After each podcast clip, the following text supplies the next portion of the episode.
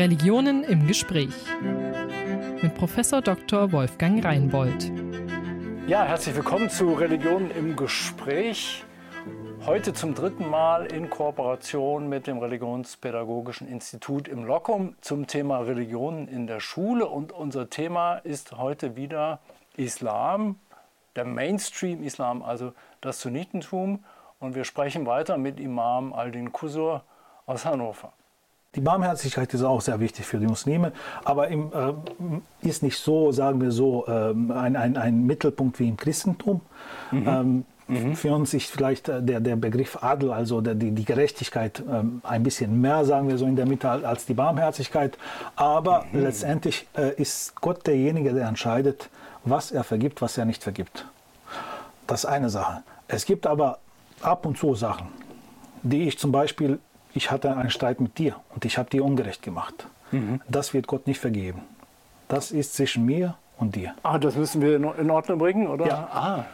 Das ist etwas anderes. Also da, da, gibt es, da gibt es jetzt, sagen wir so, nicht die Möglichkeit, dass, äh, also Gott kann das auch vergeben, aber das bleibt zwischen uns.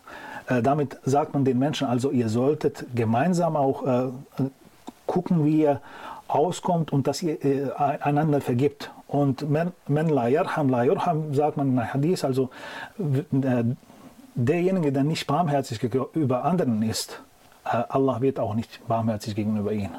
Mhm. Also das ist, das ist auch wichtig zu wissen. Also mhm. es gibt diese Ebene zwischen mir und Gott, sagen mhm. wir so, und die mhm. Ebene zwischen mir und anderen Menschen, Gesellschaft und so weiter. Ja. Ist uns jetzt christlich auch nicht unvertraut, es gibt eine berühmte Geschichte im Matthäus-Evangelium, die, die so in die Richtung geht. Nicht? Äh, also wenn Gott uns vergibt, dann sollen wir den Menschen auch vergeben. Ja, also ein ganz wesentlicher Wert.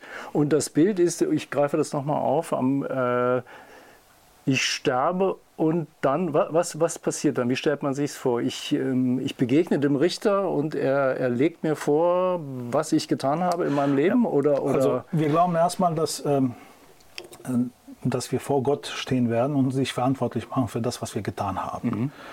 Wie wird das zukommen? Also jeder von uns bekommt zwei Engel, wenn er geboren ist, und die verfolgen ihn das ganze Leben. Das sind die, die rechts und links, Kiram mhm. Also die sagen wir so Ehrenschreiber. Und wenn ich eine gute Tat mache, dann schreibt er, ich habe eine gute Tat gemacht, was ich gemacht habe. Der andere, wenn ich etwas Böses gemacht habe, der schreibt, er hat so und so gemacht. Und eigentlich ist das so eine Biografie von uns, sagen wir so, was wir gemacht haben.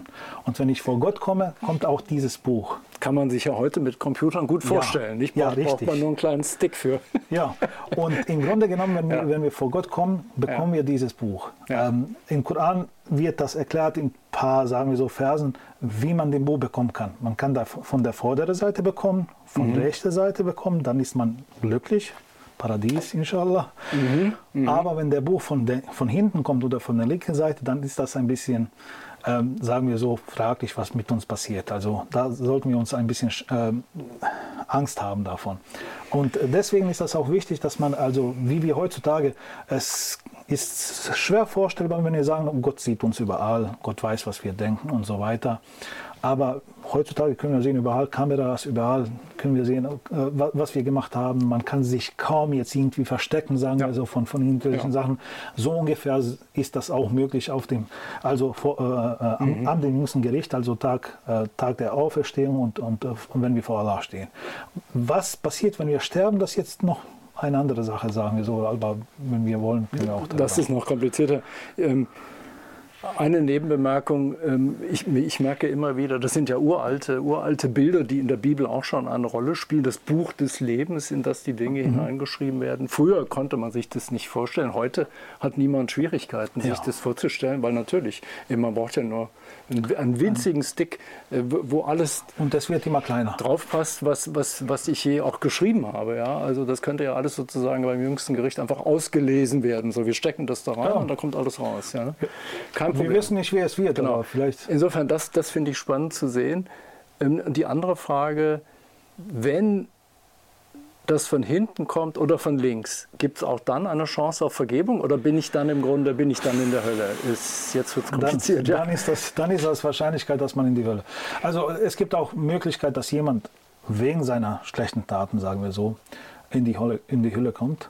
ja. aber dass er später auch aus der Hölle wieder rauskommt, wenn der das, sagen wir so, abgeboostert. Das, das, okay, da gibt es auch eine Möglichkeit. Gut. Ich glaube, das ist deutlich. Vielen Dank. Ich habe noch zwei ganz konkrete Fragen ähm, zur schulischen Realität. Einmal nach dem Sportunterricht. Junge muslimische Frauen im Sportunterricht. Gibt es da Regeln für die Kleidung? Wie lang müssen Hosen sein? Dürfen sie im Sportunterricht das Kopftuch ablegen? Gibt es bestimmte Sportarten, die sie nicht ausüben dürfen? Zum Beispiel äh, Schwimmen oder so dürfen Eltern verbieten, dass ihre Töchter in der Schule schwimmen lernen. Also das ist der ganze Bereich Sport. Und ich schließe gleich noch eine Frage an zum Ramadan und Abschlussprüfungen. Es ist ja immer, kommt ja immer mal wieder vor, dass Abschlussprüfungen in die Zeit des Ramadan fallen und dass ähm, SchülerInnen durch, durch das Fasten dann erhebliche Leistungseinbußen in der Schule hinnehmen müssen. Und kann man da irgendwie, gibt es da Argumentationshilfen aus dem Koran, ähm, die es ihnen erleichtern würden, sich da irgendwie drauf einzulassen, mit dem Fasten einmal auszusetzen oder was auch immer? Also es ist die Frage der besorgten Lehrkraft, die eben ihren Schülern den möglichst guten Schulabschluss ermöglichen möchte.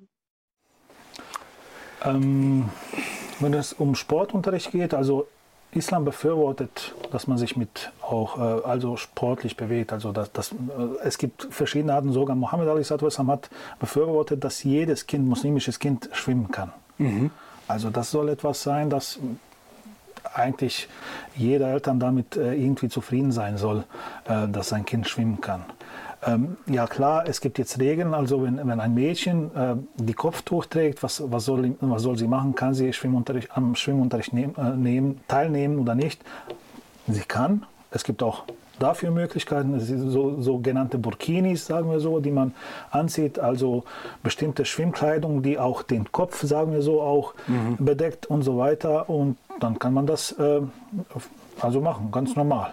Ja. Auch für andere Sportarten, es ist alles erlaubt, was eigentlich, also wo man sich wo man nicht von den Mädchen sucht, dass sie sich, sagen wir so, jetzt äh, die, den Kopftuch nicht, nicht trägt oder dass sie, dass sie kurze Hose trägt oder so etwas. Mhm, mhm aber mhm. wenn es möglich ist. Aber in vielen Sportarten, im Schwimmen ist das auch zurzeit auch möglich. Also man sieht auch, dass die Profi, äh, Profischwimmerinnen, sagen wir so, auch so einen Anzug tragen. Ja. Ähm, es gibt solche, was weiß ich jetzt, ich weiß nicht, wie das ja, heißt. Also, wie so Ganzkörperanzüge, Ganzkörperanzüge ne? und so weiter. Ähm, das ist ganz normal. Und äh, ja, die Eltern sind immer so besorgt, ne, dass es, wie, wo, wie weit es geht und so weiter, ob, ob das möglich ist, wie ist es bei Umkleide und so weiter. Das ist etwas, was man verstehen kann, aber man sollte eigentlich versuchen, das ähm, also locker zu halten und, äh, und den Kindern ermöglichen, dass sie sich weiterbilden, auch in diesen Bereichen. Und Schwimmen ist tatsächlich vom Propheten sogar erwünscht, ja, also erwünscht. also nicht ähm, erwünscht erwünscht. Also das Argument, es sei irgendwie unislamisch, ist völlig falsch hat, in dem nee, Fall. Hat, ja? mit, hat, mit, dem Islam, ja. sagen wir so, nichts zu tun. Ja. ja. Lange Kleidung äh, und die, die Geschlechtertrennung gibt es in den Umkleidekabinen ja, sowieso. sowieso. Insofern ist das kein Problem, wenn da jetzt nicht. Ich sehe, da, ich die, sehe persönlich da kein Problem. Die, die Jungs damit rumlaufen. Ja. Äh, Schwimmunterricht. Das zweite war Ramadan und Ramadan, die Prüfung. Prüfungen, ja. Äh, es, also, man muss ja gucken, also man ist verpflichtet zu fasten, wenn man volljährig ist aus islamischer Sicht. Mhm. Und das heißt, bei den Jungen äh, ist das so, bei ersten Ejakulation oder Pollution, sagen wir mhm. so, sind mhm. sie volljährig in, die, in dem, äh, im, Sinne also der Verpflichtung von den, ähm, bei, bei Mädchen ist das so, bei erster Menstruation. Vorher sind sie überhaupt nicht verpflichtet zu fasten. Das ist eine Sache. Äh, wir sind jetzt bei der, wahrscheinlich bei Abitur und solche Sachen, da sind ja ältere. Das Problem bei heute, also ich, ähm, ich habe auch einen Teenager zu Hause, ähm, ob es um Ramadan geht oder nicht, sie gehen sehr spät schlafen. Die Handys machen die müde, kaputt und so weiter. Und dann ähm, vielleicht wird ein oder andere Kind äh, sagen, okay, ich, ähm, ich faste, deswegen bin ich so unkonzentriert und so weiter. Aber ich persönlich hatte auch Prüfungen und musste auch alles machen. Und ich habe gefastet, dann habe ich gar nicht gemerkt, dass das irgendwie, irgendwie sagen wir so, ähm, Benachteiligung für mich war damals. Wer sich nicht wohlfühlt, wer, wer meint, dass er damit auch äh, wirklich etwas schlecht für sich bringt, also dass er sich nicht konzentrieren kann, dass er, ähm, dass er, was weiß ich jetzt, äh, davon krank wird oder so etwas, dann gibt es bestimmte Möglichkeiten. Also die Kranke, die, die Reisende, die äh, schwangere Frauen, die stillende Frauen und so weiter, also sie, die sind davon, davon befreit. Also sie müssen nicht fassen, dann muss man das entweder nachholen später, wenn mhm. die Möglichkeit hat. Oder ähm, man soll dafür sogenannte Fidya, also ab eine, sagen wir so, Summe geben, damit man einen äh, armen Menschen äh, äh, für einen Tag, sagen wir so, ernährt. Und äh, dann ist quasi das so abgemacht. Ja. Also es geht von Fall bis zu Fall. Man kann ja nicht jetzt sagen, okay, jetzt alle, die eine Prüfung haben, müssen nicht fassen. Bei manchen könnte es sein, dass sie aus diesem Grunde nicht, das nicht schaffen. Und dann, werde ich sagen, dann würde ich sagen, zum Beispiel, es ist möglich, äh, aber das ist jetzt besonderer Grund. Nicht das, was jeden Tag passiert ist. Ja, verstehe, verstehe. Ja. Also dann kann, könnte man theoretisch sagen, okay, gucken wir mal, was da los ist. Und äh, sagen, okay, wenn es so ist, dann, dann nicht. Aber wenn es ähm, ganz normal ist für den jungen Mann oder junge Frau, dass sie fastet und mhm. spürt gar nichts. Für den ist Fasten dann verpflichtend. Mhm. Also ich versuche mal mit meinen Worten, was ich viel gehört habe, auch von Muslimen äh, und Musliminnen, ah, du misstraust der Erklärung, dass die Leute müde sind, weil sie fasten und sagst, das Handy ist womöglich viel müde machender als das Fasten, weil Könnte viele sagen, sagen wenn ja. ich geübt bin, macht mir gar nichts. Nicht mal im Sommer. Ja, Jetzt wird es ja, ja wieder besser. Ja, der, Ramadan, leichter, der Ramadan geht in Richtung Wintersonnenwende, wunderbar. Die Tage werden immer kürzer. kürzer. Das macht es sicher auch in der Schule dann nochmal leichter. Ähm, also du misstraust erstens diese Erklärung und zweitens, es gibt immer Ausnahmen für die Reisenden, die Schwangeren und so weiter. Die müssen nicht fasten oder sollen sogar nicht fasten. Wenn ich jetzt als Schüler sage, ich vertrage das nicht, ich möchte es machen, ich vertrage es nicht. Ich, Wer das nicht verträgt, ich, ich, also schreibe nur noch fünf, Herr Imam, nee, nee, nee, kann ich das da, nachholen? Da, da, sieht, da, da, ist auch Koran ganz deutlich. Wer, wer den Fast nicht vertragen kann, ja. Also der äh, soll das dann entweder fasten später, äh, also nachholen, oder er soll, also wenn er das wirklich nicht kann, aus ja. irgendwelchen Grund. Also es gibt ja. schwache Leute, die das einfach nicht können. Ich kann ja sagen, ich, ich, ich, ich bin schwach und ich kann das nicht machen. Das, das, das ist also im Grunde mhm. genommen eine, äh, eine, eine, sagen wir so, Befreiung kann man äh, ja. da, dafür haben. Aber jetzt endlich kann es kein, jedes Kind. Ist schon klar. Ja, was die Kinder noch dazu lernen müssen, also ich bleibe jetzt nicht die ganze Nacht wach, weil es Ramadan ist. Und dann erstmal nach, dem, nach der Morgendämmerung gehe ich schlafen und dann schlafe ich ein, zwei Stunden bis, bis, bis zur Schule und dann gehe ich in die Schule, dann habe ich Prüfung. Klar, äh, also man muss sich organisieren. Ja. Und äh, man soll nicht jetzt äh, erwünschte Sachen nehmen. Jetzt äh, zum Beispiel, ich gehe beten, Tarawih Namaz und bleibe eine, eine Stunde, eineinhalb Stunden dort zu beten. Und dann äh, gehe ich nach Hause, ein bisschen essen, warten bis morgen Dämmerung, drei, vier Uhr morgens. Dann schlafe ich ein, zwei Stunden, um sechs Uhr muss ich in die Schule. Dann hast du selber Schuld. Also dann mach erstmal, äh, wenn du das Abendessen gemacht hast, zum Beispiel oder äh, Iftar, dann bete Aksham und warte ein bisschen Zeit, bete jetzt, geh schlafen, bis morgen. Ja. Und dann Du, also, du erwähnst diesen Tagesablauf, weil viele Muslime, wenn sie es einbauen können, es so machen im Ramadan, gerade im Sommer, ja. dass sie gar nicht schlafen gehen, sondern bis zum Morgengebet wach bleiben und erst dann sich ja. hinlegen. Und dann klar, ja. klar bist du dann. Und dann ist es vier oder so, ne? Ja, ja. vier, vier, und dann wird es dann, dann knapp mit der Schule. Ja. Dann geht das nicht. Ja. Dann, da, muss man, da, da, muss man wirklich deutlich sagen, ich sage das auch den Menschen, die arbeiten. Also ja. Es geht nicht darum jetzt, dass du äh, irgendwie ähm, so viele gute Taten machst und dann kommst du morgen auf, äh, mhm. an, an, an deinen Arbeitsplatz und dann kannst du nichts machen. Oder du kannst vielleicht jemanden in Gefahr bringen oder sich selbst irgendwie in Gefahr bringen und so, und, mhm. und, und so mhm. weiter. Also das ist nicht der Sinn des Fastens. Ja. Also da muss man klar und deutlich sagen, okay, dann mache ich lieber weniger Gebete und so weiter, aber ich gehe früh schlafen, mhm. damit ich morgen meine äh, Aufgaben, sagen ja. wir so, erledigen kann. Ja. Da muss man, also da, da muss, muss man unterscheiden zwischen Sachen, also deswegen ist es gibt Pflichtgebete, sagen wir so. Es gibt auch immer Möglichkeiten, wenn man äh, ab und zu solche Sachen hat, dass man äh, zwei Gebete vielleicht miteinander ähm, also ähm, verbindet, mhm. dass wir sagen, abends und Nachtsgebet bete ich jetzt. Gott weiß, dass ich morgen eine Prüfung habe. ich muss früher schlafen, ich verbinde diese zwei Gebete und dann schlafe ich bis Morgengebet, stehe ich auf und äh, vorbereite ich mich für den nächsten mhm. Tag, für meine Prüfung und so weiter. Ja. Da, da muss man wirklich also ähm, gucken, was wichtig ist. Also in Islam ist es auch so, dass man Prioritäten setzen muss. Ja. Also es gibt Möglichkeiten, Abend- und Nachtgebet zu verbinden, dann kann man länger schlafen. Ich kombiniere das mal mit der hermeneutischen, jetzt vornehm zu sprechen, Regel, die ich genannt habe. Also ähm, eine Grundregel, diese Regeln im Islam sollen alle dem Leben dienen und nicht mehr das Leben schwer machen. Richtig, richtig. Und Gott selbst also sagt, La yukallifullahu nafsan illa Also äh, es wird kein Mensch verpflichtet mit, mit dessen, was er nicht machen kann. Ja. Ja. Und da, da ist klar und deutlich, was man, ja, ja. Was man dann Also da sind die Spielräume an dem Punkt. Ja, ja. Vielen Dank. Es gibt ja im evangelischen Christentum die Vorstellung vom Priestertum aller Gläubigen, also dass ähm, jeder in der Bibel lesen und sie selbst auslegen kann. Da war die Frage, gibt es so etwas im, Is im Islam auch? Also, oder brauche ich immer einen zertifizierten Lehrer, einen ausgebildeten Lehrer, der für mich den Koran auslegt? Auch eine große Frage. Auch eine große Frage. ja. ähm, es ist wichtig für jeden Muslim, dass er selber den Koran liest erstmal. Mhm. Und es gibt Sachen, die er vielleicht nicht versteht.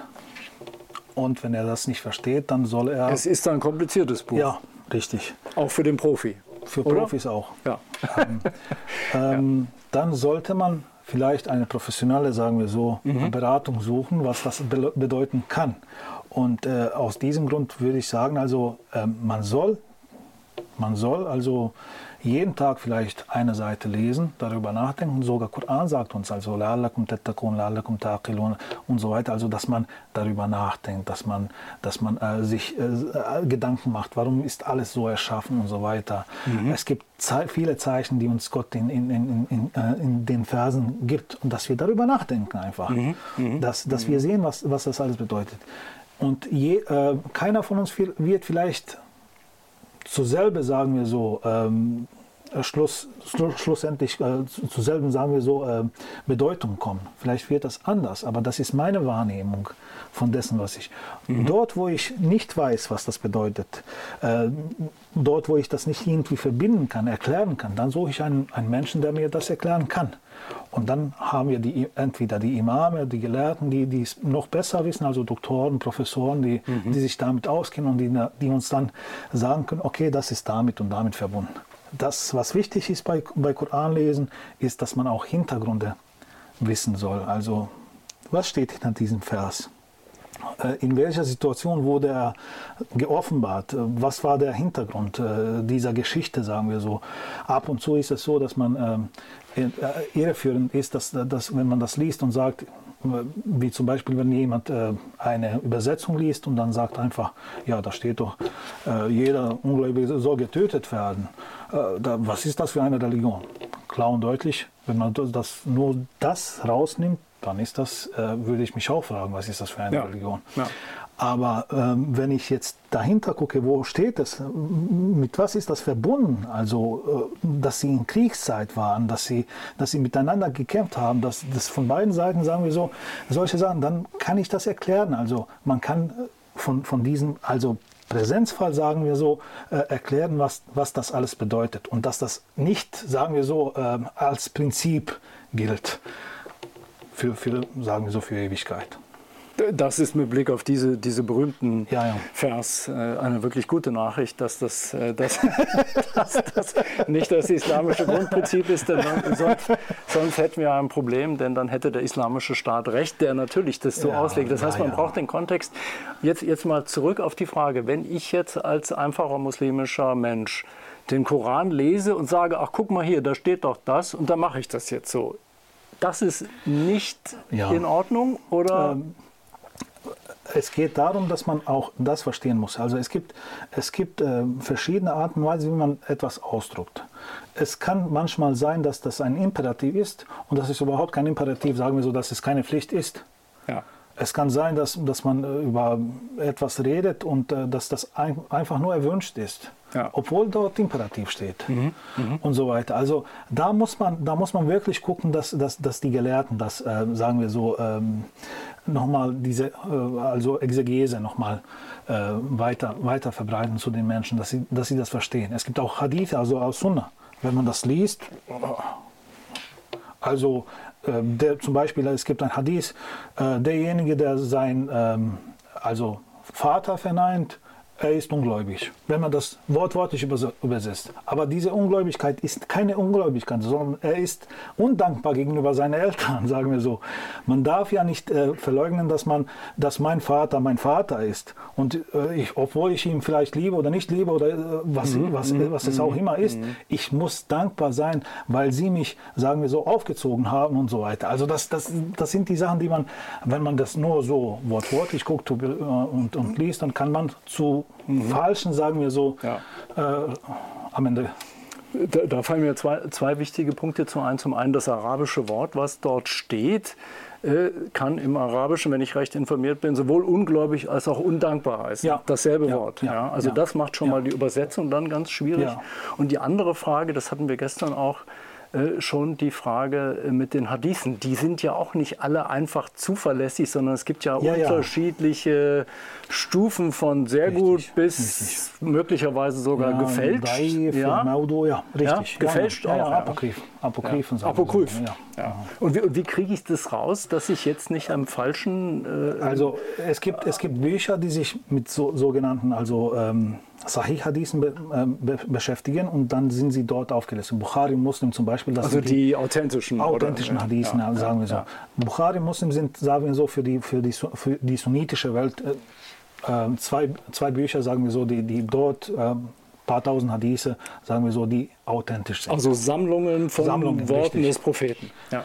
Und es gibt auch weitere Sammlungen, sogenannte Sunan und so weiter, ähm, die sind meistens Sahih und äh, die anderen, also die Gelehrten selbst haben, sagen wir so, die Stufen gemacht. Also, mhm. Mhm. Und ich schreibe ein Buch, ich nehme nur Sahih Hadith, also nur authentische Hadith. Ja. Der andere sagt, ich nehme, äh, ich, ich, ich äh, äh, schreibe ein Buch, wo ich nur Hadithe, die für, sagen wir so, Gottesdienste relevant sind. Mhm. Oder ich schreibe ein Buch, wo ich alle Hadithe äh, nehme, egal wie gut oder schlecht sie in mhm. Anführungsstrichen mhm. sind. Mhm.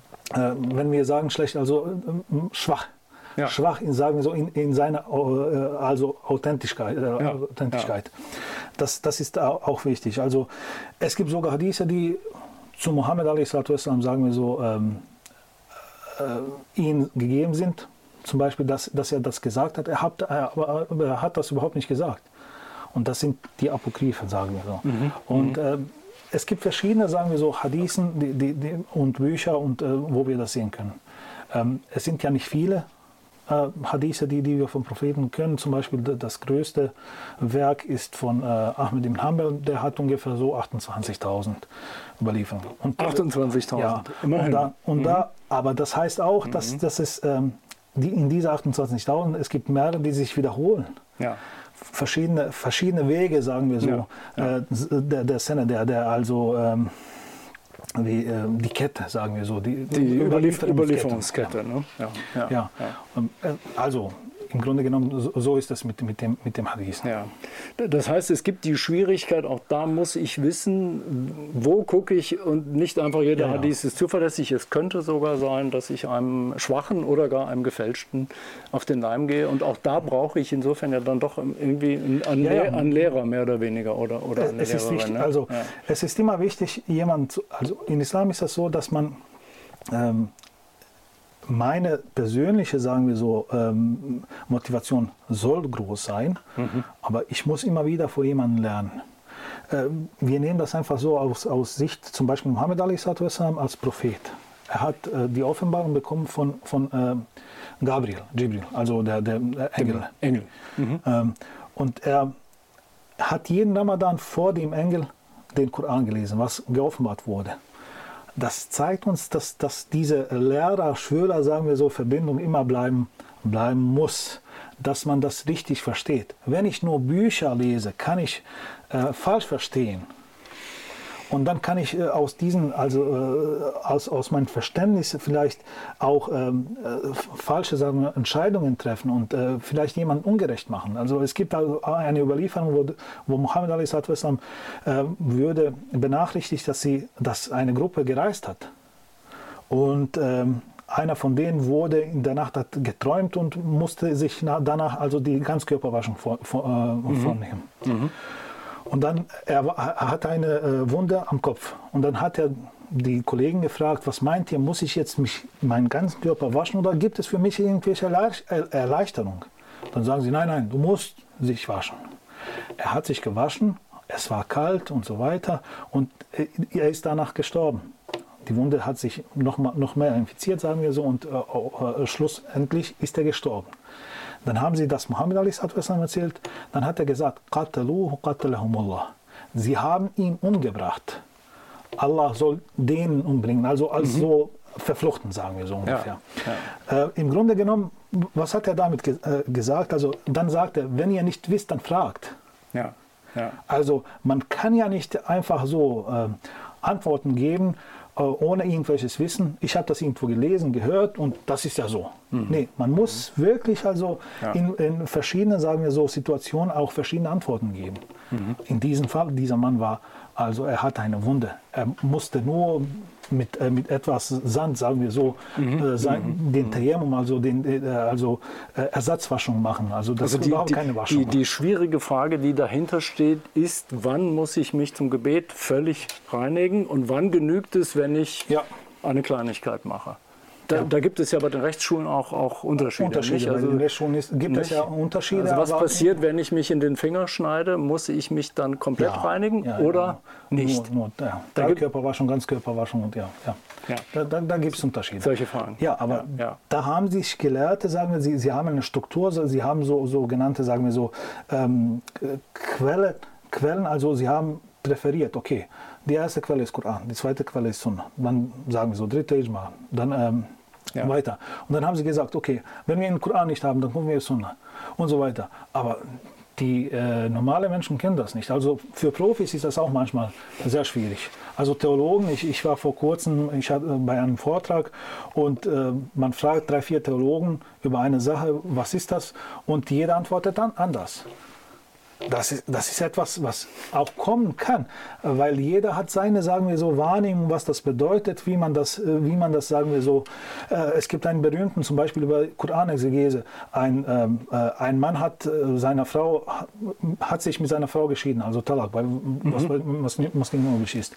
Und hat er gesagt, auf Hin, also das ist ein Zeitraum wenn man Koran liest, dann ist sie zu einem äh, also Gelehrten gegangen. Was bedeutet das hin? Dann sagt er, das ist die Ewigkeit. Dann ging sie zu einem anderen, dann sagt mhm. der andere, nein, das ist keine Ewigkeit, das ist nur eine, ein Jahr.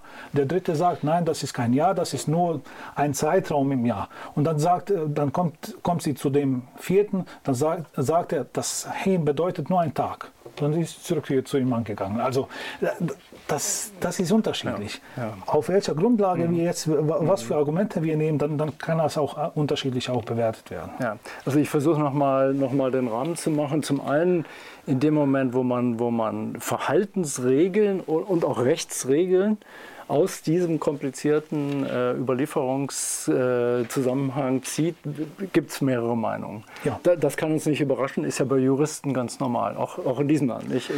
Kann nicht anders ja, und sein. Bei Muslimen ist es noch, äh, noch, noch ein bisschen wertvoller, wenn wir sagen, äh, sagt Mohammed Ali Ikhtilaf ummati rahmatun. Also die verschiedenen Meinungen in meiner Umma und meiner das ist äh, Gott, Gottes Barmherzigkeit. Ein Geschenk. Ja. Ein Geschenk, eine Gottes ja. Barmherzigkeit. Also ja. ich, ich kann äh, neben einem, sagen wir so, Schafiten beten. Er, er, er, betet verschieden als ich und meint sogar, dass was ich mache, ist äh, ungültig ist und ich sage, dass was er mache, braucht man nicht machen, sagen wir so ungefähr. Und trotzdem, wenn ihr jemand fragen würdest, du sagen, dass sein Gebet angenommen ist oder nicht, dann würde ich mich fragen, nein, nein, nein, das, das kann ich, das darf ich Ihnen sagen. Also sein Gebet und mein Gebet sind auch gültig. Ja. Aus verschiedenen, obwohl wir verschiedene Meinungen haben. Also das ist ein spannender Punkt, gerade weil es aus einer christlichen Sicht ähm, ähm, oft anders wirkt. Nicht? Die Christen versuchen immer sozusagen die eine Position zu finden und dann trennen sie sich nach Konfession, wenn, wenn sie sich nicht einigen können. Und die Muslime sagen, wie, wie Juden auch, die Vielheit der Meinungen, der Streit der Meinungen ist ein Geschenk. Ja. Das heißt, man akzeptiert die und sagt nicht, wir müssen uns auf eine Position verständigen, sondern lässt die Meinung der anderen gelten. Und dann wird es sehr unübersichtlich irgendwann. Ja, ne? ja. Also man kann dann geradezu vom Imam zum Imam gehen, bis man die Antwort ja, bekommt, die man gerne hätte. Deswegen, ja. äh, einer kam zu mir zum Beispiel und sagte, äh, was meinst du über Gold? Er trägt gerne Gold. Für Männer in Islam ist das, sagen wir so, verboten. Ah, verboten. Das, verboten, dass sie Gold tragen. Ah, man trägt und, nur Silber. Ja, die Männer tragen meistens nur Silber. Ja. Und ähm, dann sagte er zu mir, aber ich war bei einem Imam, er hat mir das erlaubt. Er hat mir gesagt, dass es erlaubt ist. Dann habe ich gesagt, okay, wenn du ihn gefragt hast, du, dann musst du mich nicht fragen. das ist jetzt, also äh, es ist ja so, man nimmt einen Mensch, also äh, in dem man Vertrauen hat, stellt man die Frage und danach, was ich mache, also das ist seine Verantwortung. Also wenn ich einen Gelehrten zum Beispiel irgendwelche Frage äh, stelle und ich frage nur ihn, und wenn mir eine Antwort gibt, dann ist die Antwort für mich gültig, was er gesagt hat. Ja. Das, wann, wenn das auch später eine Sünde ist, das, das ist nicht meine Verantwortung. Also das ist die Verantwortung von dem, der das gemacht hat. So, ich habe noch fünf Fragen für die letzten 25 Minuten. Ähm, ich fange mal mit einer an, die nochmal ganz praktisch ist und sich auf ähm, Erlebnisse im Kindergarten bezieht. Wie kann ich denn mit muslimischen Kindern im Kindergarten ähm, ihre Rituale gestalten, ihre Feste feiern? Oder gibt es irgendwas, was dann auch bei Geburtstagsfeiern zu beachten ist? Ähm, die Kinder mögen feiern, zu feiern. Also es gibt keine besonderen Regeln da, dabei, also bei Festen auch nicht. Ähm, Geschenke und so weiter, Süßigkeiten, das ist ganz äh, normal wie bei allen anderen. Wenn es um Geburtstage geht, ist es auch so, ähm, obwohl wir jetzt auch darüber streiten können, ob das äh, aus islamischer Sicht. Ah, der Geburtstag. Ja, der Geburtstag selbst, ob, ob man das machen soll oder nicht. Ähm, ich bin der Meinung, dass alles, was nicht gegen, sagen wir so, spricht, dass man das auch machen kann. Das macht Freude für Kinder. Und das kann man aus Dankbarkeit zu Gott machen. Aber also. es gibt eine Diskussion unter Muslimen, ob die Feier des Geburtstags eigentlich eine gute Sache ist. Ja. Wo, wo, kommt das her, dieser... dieser ja, wir äh, haben, äh, es gibt so, im, im, im, islamischen Bereich gibt es zum Beispiel immer wieder Überlegungen, äh, in Zeit von Muhammad a.s. und überall in der Welt damals auch, auch ähm, könnte man sagen, auch äh, in letzter Zeit auch, es gab immer die, die, die ähm, Bestrebung, dass man sich von den anderen irgendwie äh, abweicht. Also dass man klar erkennt, wer was ist. Ah, sehr wichtig. Ja. ja. Und früher war das so, dass, mhm. dass die, zum Beispiel in Bosnien ist das so, dass, dass muslimische, äh, also Männer und Frauen etwa, äh, bestimmte Kleidung hatten und dass die ähm, katholische Männer und Frauen bestimmte Kleidung haben und so weiter. Also da, da gab es solche Sachen. Und äh, bei Muslimen in Zeit von Mohammed zum Beispiel der Bart soll lang sein, sagen wir so, der soll gelassen werden und die äh, Schnurrbart soll, sagen wir so, entweder ganz oder teilweise. Äh, warum? Weil sie wollten sich, sagen wir so, nicht wie Juden verhalten, weil die Juden haben das alles gelassen, sagen wir so, da, damals äh, in dieser Zeit. Also es gab immer diese, diese Bestrebung, dass man, äh, dass man irgendwie anders ist als äh, und dass man äh, auch damit ein Zeichen ähm, ja. gibt. Irgendwie, ja, also als Identitätsmarker im Grunde der Gruppe. Ne? Ja, so, ungefähr.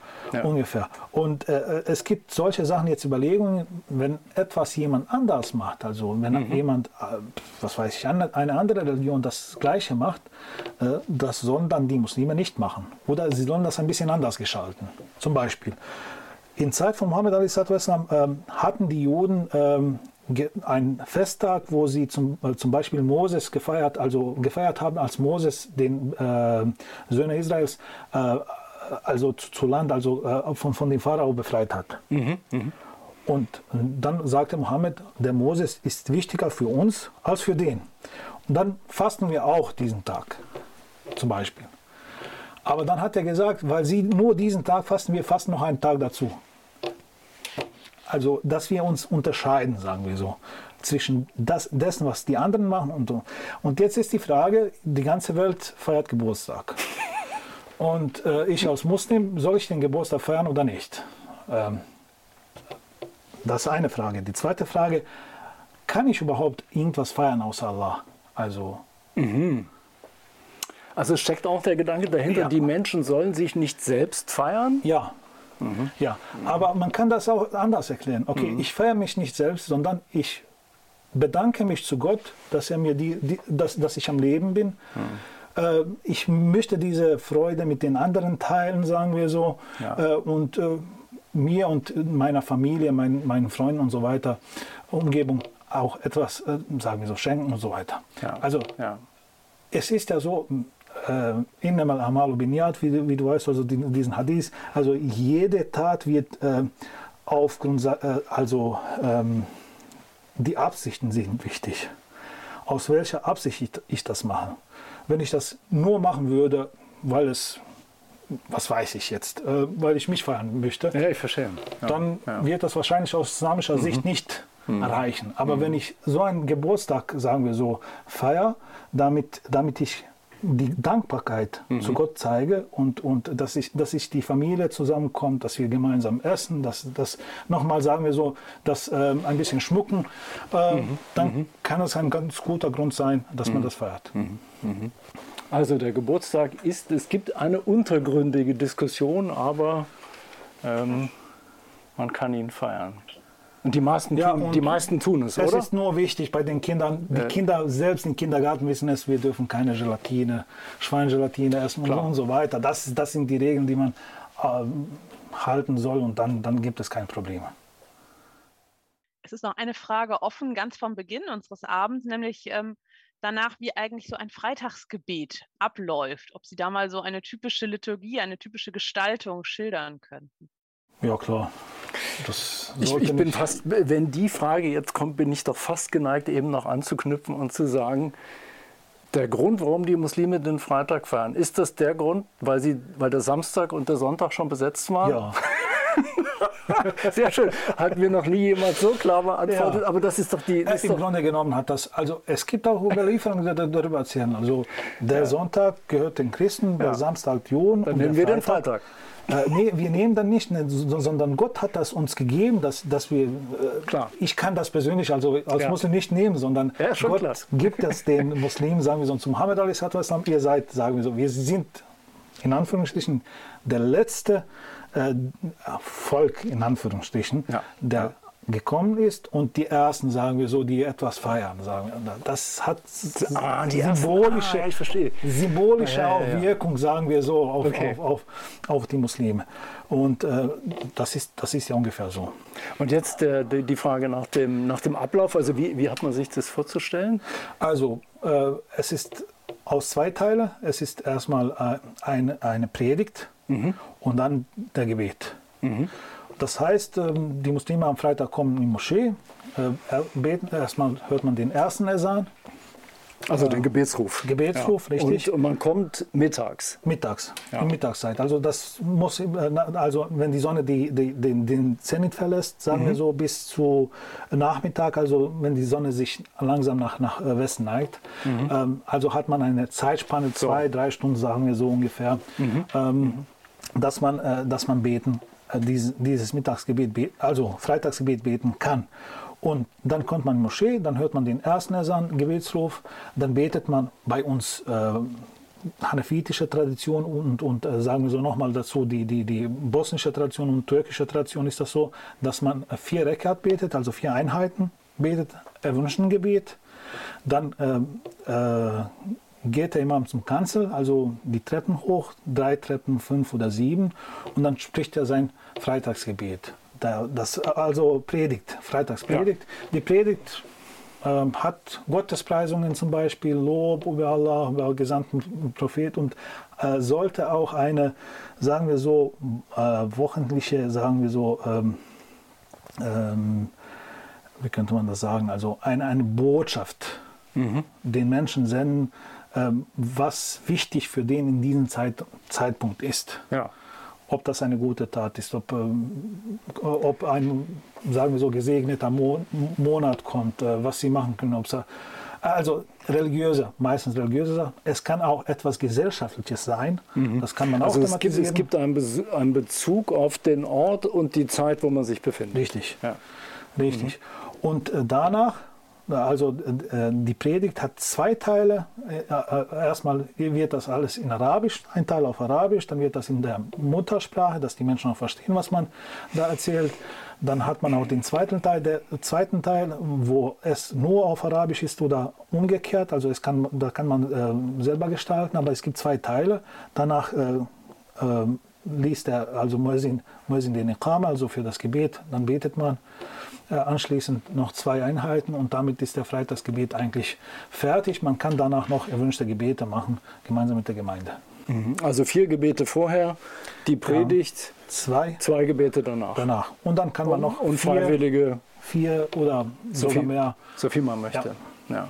Ja, ja. Dahinter steckt wenn man die, die Gebetseinheiten durchzählt, sind es, glaube ich, 17 am Tag, nicht? Äh, wenn man, wenn man die fünf Gebete aufteilt. Ja, ja, Pflicht. 17 Pflicht, aber man kann 40 oder so? Bis 40 ungefähr, so ja. ist das vor, vor, vorgesehen. Also es gibt äh, für Morgensgebet zwei zwei erwünschte und zwei Pflichten. Ja. Das sind zwei, also für Morgensgebet. Für Mittagsgebet sind es vier erwünschte, dann vier äh, Pflicht und danach nochmal zwei erwünschte. Das sind mhm. insgesamt acht, sagen wir so, erwünschte. Mhm. Bei Nachmittagsgebet sind es wiederum nochmal vier äh, erwünschte. Das sind noch äh, also zwölf. Bei Abendsgebet sind dann zwei, dann 14 und bei Nachtsgebet sind es nochmal sechs.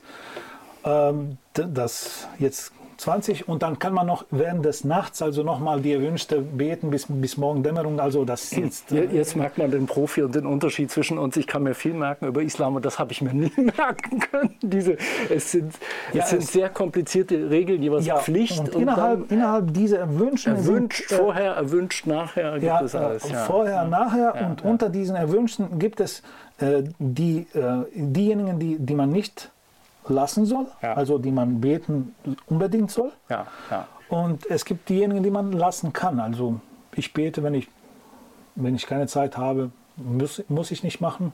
Ja. Oder wenn ich, äh, wenn ich Zeit habe, wenn ich das möchte, kann ich das machen. Mhm. Mhm.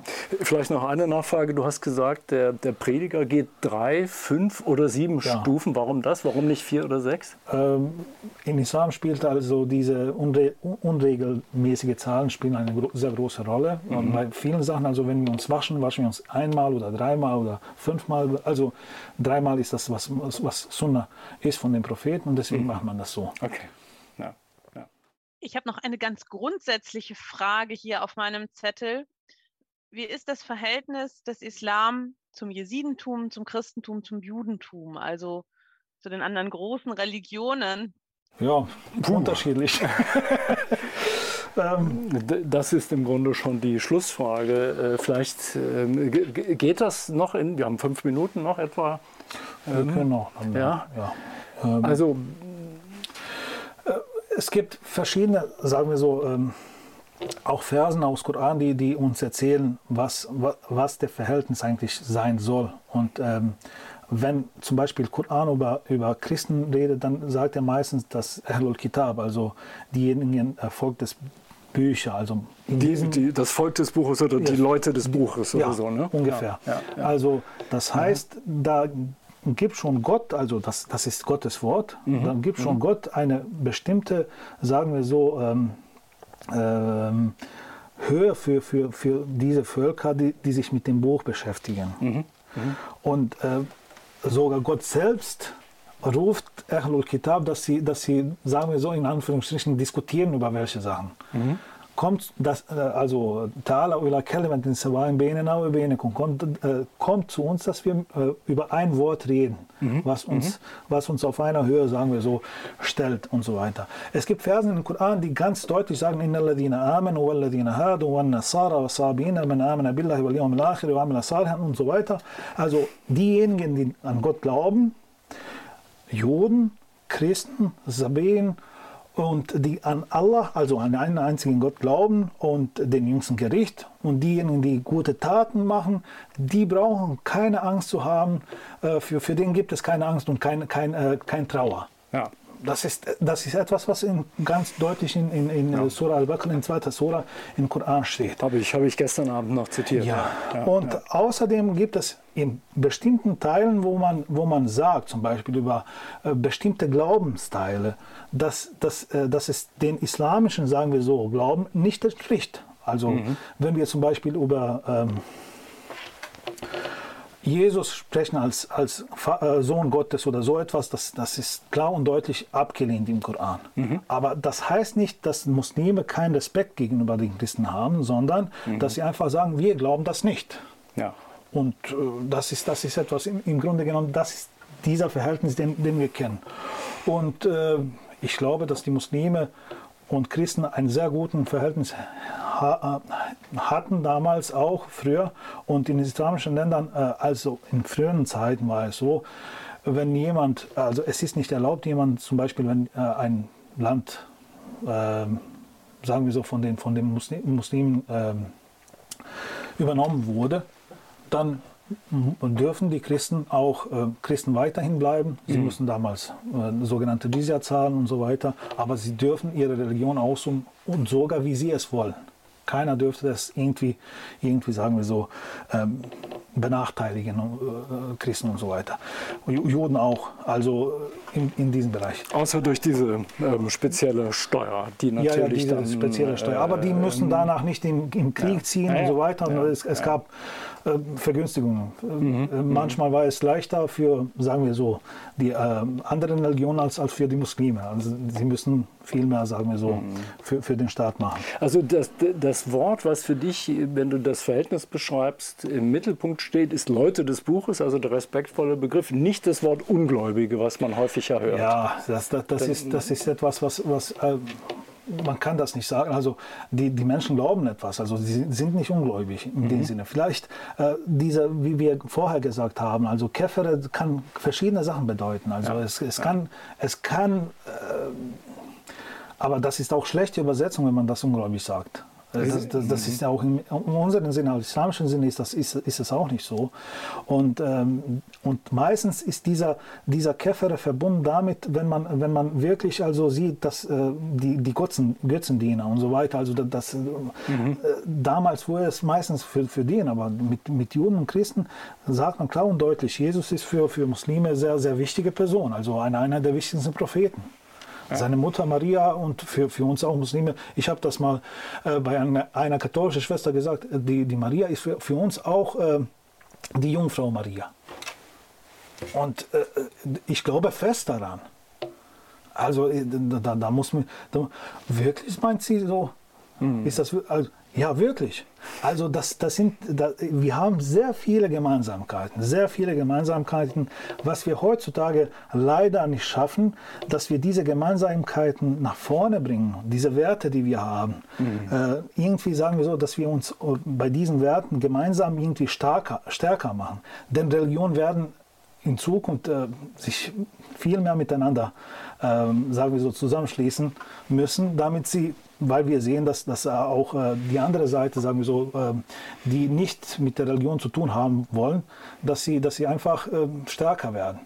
Aber wir müssen auch gucken, irgendwie, dass wir uns gemeinsam nach vorne pushen, sagen wir so, mhm. und dass wir auch äh, Teile, also für die Gesellschaft etwas Gutes tun. Genau. Das ist ein wunderbares Schlusswort. Da würde ich jetzt ungern noch eine Frage anschließen. Nur noch sagen, wir befinden uns ja in diesem Land in einer neuen Situation. Man merkt es an deiner Geschichte. Du bist durch Flucht hergekommen. Viele sind durch Migration hergekommen. Als ich zur Schule ging, äh, gab es in meiner Schule keine Muslime. Ja. Die, die Lage ist völlig neu. Und was wir hier machen, machen wir, weil die Lage so ist, wie sie ist. Wir sind in Deutschland ein multireligiöses Land geworden. Gott sei Dank. Äh, und es bringt viele Veränderungen mit sich, viele neue Fragen, die wir heute gesehen haben. Ja. Und, und äh, ich danke dir ganz herzlich für, für zwei Stunden jetzt sehr intensive Diskussion, auch sehr persönliche Antworten, schwierige, große Fragen in, in wenigen Minuten. Es hat mich gefreut. Also äh, diese zwei Stunden waren wie, sagen wir so, zehn Sekunden. sehr gut. Michaela, ein Schlusswort von dir? Ja, auch von meiner Seite ganz, ganz herzlichen Dank, Herr Kurso, lieber Wolfgang, für dieses anregende Gespräch. Es sind nicht alle Fragen aus dem Chat beantwortet, aber das kann vielleicht auch gar nicht sein. Regt aber doch dazu an, sich noch intensiver, noch weiter mit dem Thema Islam zu beschäftigen. Vielen, vielen Dank. Genau, der Vorhang zu und alle Fragen offen, wie ein berühmter Moderator alle nicht, stets, alle nicht. stets zu sagen pflegte. Ja, schön, dass Sie wieder dabei waren. Mit diesen zwei Stunden enden wir jetzt äh, unseren zweiten Teil unseres Gesprächs ähm, über die Sunniten. Und wenn Sie mehr wissen wollen über den sunnitischen Islam, wir haben mit äh, Aldin Kuso schon mal gesprochen, in der Moschee, speziell über die Frage, äh, was macht eigentlich ein Imam? Äh, das sind Fragen, die heute kaum vorgekommen sind. Also klicken Sie sich gerne in die Videos rein und wir freuen uns, wenn Sie beim nächsten Mal wieder dabei sind. Tschüss. Religionen im Gespräch. Eine Produktion des Evangelischen Kirchenfunks Niedersachsen-Bremen.